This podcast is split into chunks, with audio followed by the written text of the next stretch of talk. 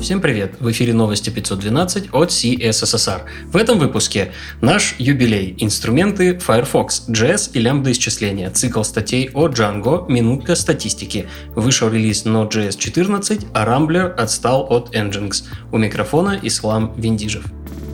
Кажется, что прошло немного времени с момента записи пилота, а оказалось, что этот выпуск уже сотый. У нас юбилей. Этот выпуск не будет невероятно специальным, но есть возможность поздравить новости. Прошло уже много времени, и понятно, что новости, возможно, пора освежить. Я прошу вас, дорогие слушатели, потратить несколько минут на заполнение формы, которую вы найдете в описании выпуска. Вы очень поможете, а я буду счастлив. Спасибо. Интересные публикации. Взгляд изнутри. На Mozilla Hex вышла статья об инструментах, обеспечивающих качество кода на всех этапах релизного цикла Firefox. Выделены 4 главы. Статический анализ кода, линтинг, код стайл и покрытие тестами. Там же на Mozilla Hex рассказывают о WebGPU. Это новая API, которая работает на WebAssembly и позволяет создавать сложные графические рендеры прямо в браузере. Альфа-эквивалентность, унарные функции, карирование, связанные и свободные переменные, а все вместе лямбда исчисления. В блоге Уилла Тейлора вышла статья о краеугольных камнях функционального программирования в контексте JavaScript. Филипп Килли продолжает серию статей на Smashing Magazine о главном змеином фреймворке Django. Уже вышли статьи о пользовательских моделях аутентификации и шаблонизации. В новой части рассматриваются панель администратора и использование реляционных баз данных. Еще один автор на Smashing Magazine, Алим Исиака, в своей публикации заглядывает под капот ноды. Обошлось без сюрпризов. На месте V8 LibUV работа с файловой системой и серверной API.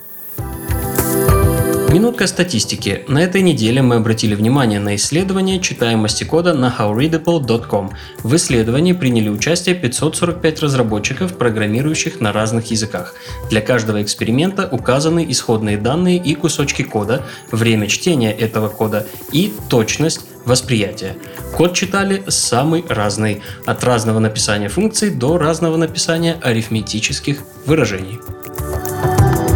Еще статистика. Благодаря HTTP Archive Тим Кедлик смог оценить стоимость JavaScript фреймворках в проектах. Например, по подсчетам Тима, React занимает больше процессорного времени, чем все остальные фреймворки, а Angular самый большой по объему JavaScript, который загружается на устройство. Выглядит спорно. Новости релизов.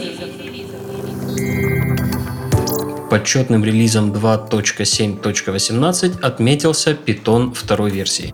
Это последний релиз второй линейки, предыдущий был ни много ни мало 11 лет назад. Разработчики проводили релиз в добрый путь и пожелали всем наконец-то перейти на третью версию. Закрыл три уязвимости уровня высокий и обновился Stable Channel 81 хрома. Chrome 81 закрыли три уязвимости уровня High и обновили Stable Channel.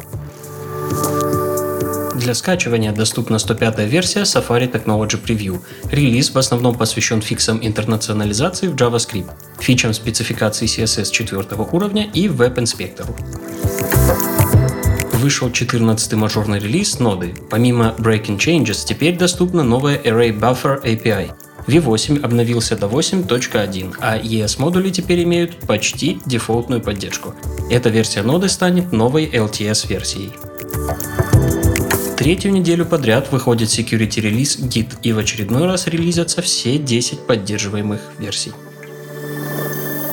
Laravel 7.7 добавляет поддержку вариативных аргументов в конструкторе, несколько фич HTTP клиента, а также новый метод Blueprint Raw Index. Nginx поднялся до версии 1.18, вслед за ним багфиксами поднял свою версию и Nginx. Завершает неделю релиза Focal Fossa в простонародье Ubuntu 20.04. Это еще один дистрибутив, который отнесен к категории выпусков с длительным сроком поддержки или LTS. Обновления будут выходить в течение 5 лет до апреля 2025 года. Другим новостям. Rambler Group исполнила решение Совета директоров от 16 декабря 2019 года в отношении Nginx. Что это значит? Если коротко, Рамблер направил в правоохранительные органы ходатайство о прекращении возбужденного ранее уголовного дела в отношении Nginx. Теперь Linwood Investments, компания-акционер Рамблера, которая и была инициатором иска, будет самостоятельно, если это потребуется, доказывать причинение убытков и их компенсации по этому делу от своего собственного имени и в своих собственных интересах.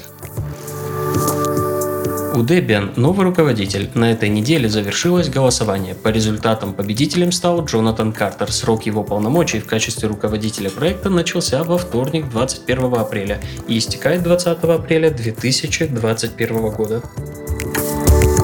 Все ссылки на инфоповоды и сопутствующие публикации ищите в описании. Еще раз напомню про форму в описании этого выпуска. Помогите новостям стать лучше. С вами был Ислам Виндижев. Не забывайте о самоизоляции и мерах безопасности для предупреждения коронавируса. Пожалуйста, не болейте. До встречи через неделю.